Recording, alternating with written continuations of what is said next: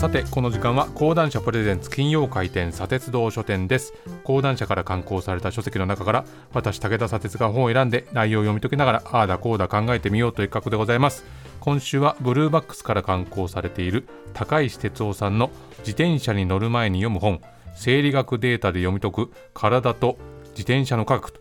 いう本を紹介していきます。えメインタイトルのですね自転車に乗る前に読む本っていうのだけ聞くとなんか子供向けの本なのかなと思ってしまいそうですがこのサブタイトルが生理学データで読み解く体と自転車の科学ということを知ればですねさすがのブルーバックス奥が深そうだなと思っていただけるかなというふうに思います、えー、まず高石さんのプロフィール紹介します。名古屋市立大学副学長高等教育院長、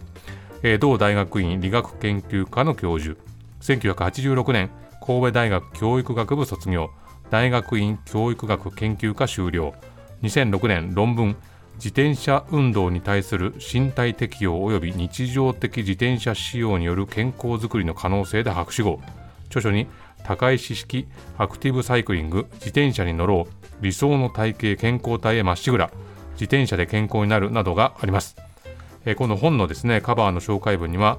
なぜ自転車なのかその驚きの効果とは。本書では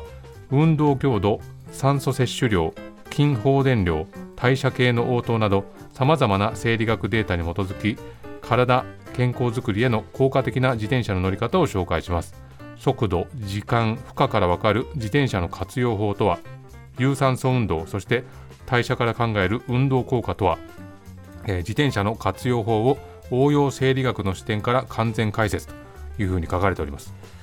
まあ、皆さん今こう自転車に乗ってますでしょうかね。僕は今はあんまりほとんど乗らなくなっちゃったんですが、まあ、学生時代は中高6年間、まあ、それなりの距離を自転車通学してましたんで、まあ、大げさに言えばですねもう体と自転車がほとんど一体化しているような時期もあったんですが、まあ、今でも通勤に使う人子供の送り迎えに使う人、まあ、スーパーに行ってこうカゴに詰めるだけ詰めて、ね、こんなに入れちゃって大丈夫なのっていうふうに他人に思われながらも乗ってる人いろいろといると思いますがまあ、自転車の乗り方っておそらくは独自のもので、まあ、最初に乗るのを覚えてからはただただ乗ってるっていう人がほとんどだと思いますね。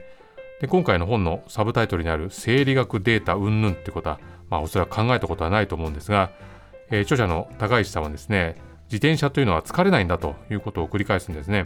疲れないで運動強度を上げることができるのかっていうふうに思うかもしれませんがむしろ運動強度を高めるためには疲れない乗り方をすることがポイントになるということが書いてあります。漫然とペダルを漕ぐだけではあまり効果はありませんと。そこで自転車にどのように乗れば足が辛くならずより健康づくり効果が得られるのか科学的な仕組みとデータに基づき解説していきたいと思いますというふうに書かれてるんですね。でこのまあ漫然とペダルを漕ぐ以外に漕ぎ方あんのかよというふうに思いながらページをめくりますとまず自転車の物理学を考えるというページにたどり着くんですね。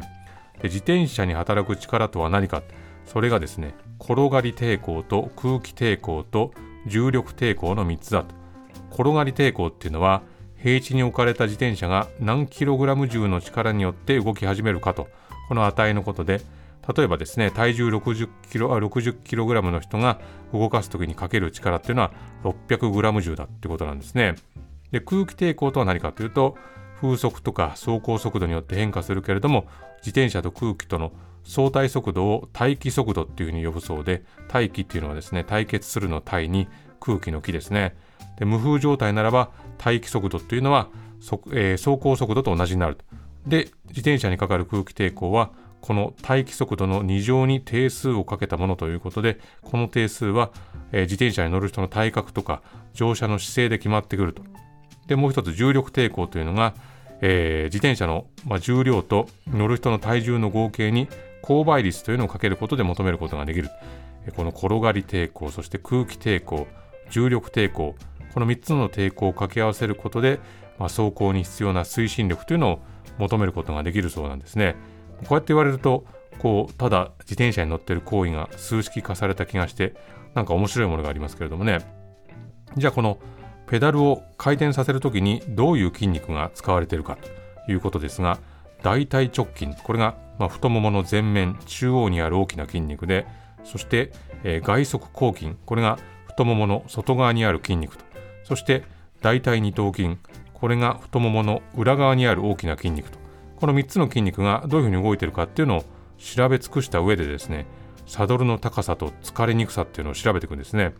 で疲れないで運動強度を高める方法として軽めのギアでペダルを高回転で漕ぐというふうに書かれてましてなんか疲れそうだなと思いますけれども、まあ、そう思った人はですねより詳しい理由というのをチェックしてほしいなと思うんですが、まあ、この運動強度っていう言葉が出てきましたけれども、まあ、サイクリングを始めた人がいたとしてその中にますぐ疲れてしまう人と長時間走り続けられる人持久力が高い人が出てくる。でその差は何なのか。この持久力の違いがですね、えー、最大酸素摂取量の大きさにあるということを書いてるんですね。呼吸によって体に取り入れた酸素の量のことを酸素摂取量というんですが1分間あたりの最大量を最大酸素摂取量っていうんですね、たくさんの酸素を血液に摂取をして糖とか脂肪と反応させてエネルギーを産出できるかどうか、まあ、それがいわゆる有酸素運動のトレーニングを積んでるかどうかにかかってくるわけですが、まあ、それが運動強化につながってくるというふうに書いてます。この自転車についてそしてまあそれを動かす人間の体について、まあ、いろんな調査を重ねた上で散歩よりもま自転車が健康づくりには効果があるということを書いてですね。あの有酸素運動というと、まあ、代表的なのが、まあ、ウォーキング散歩ですね、よく1日1万歩目指しましょうなんて言われますけれどもこれが言われるようになったのが1986年週に約2000カロリーの運動がさまざまな疾患による死亡率を低下させるとこういう研究が発表されたことがありまして、まそのスローガンが広まったそうなんですね。ただまあこのウォーキングがいわゆるメタボメタボリックシンドボロシンドロームに効果があるかというと、まあ、そうではないんじゃないかと。さまざ、まな調査によって明らかにしていくんですね、まあ、ウォーキングの運動効果として歩く速度を速めることなどでま効果は出てくるけれども、まあ、自転車の運転の方が効果があるということを断言してるんですね。こう書いてます。体脂肪 1kg の減量には約7200カロリーを消費する必要がありますそれなりの速度を出すしっかり走行で週5回。1日あたり往復で11キロを走れば5週間で体脂肪 1kg の減量を達成できる計算ですというふうに書いてあるんですね。この最後の第4章のですね自転車をもっと楽しむためにっていう章もなかなか面白くていくつかの問いかけにこう丁寧に答えてるんですけどね。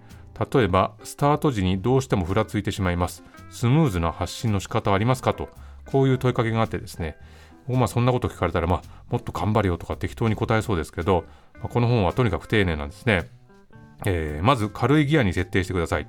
自転車のサドルに座ったままではなくサドルを外して両足を地面につきそこから利き足のペダルをクランク角15から45度の位置から90度の位置へ踏み込んで発進します。こうすることで体重を利用して無理なく発進することができます。こういうふうに答えてるんですね。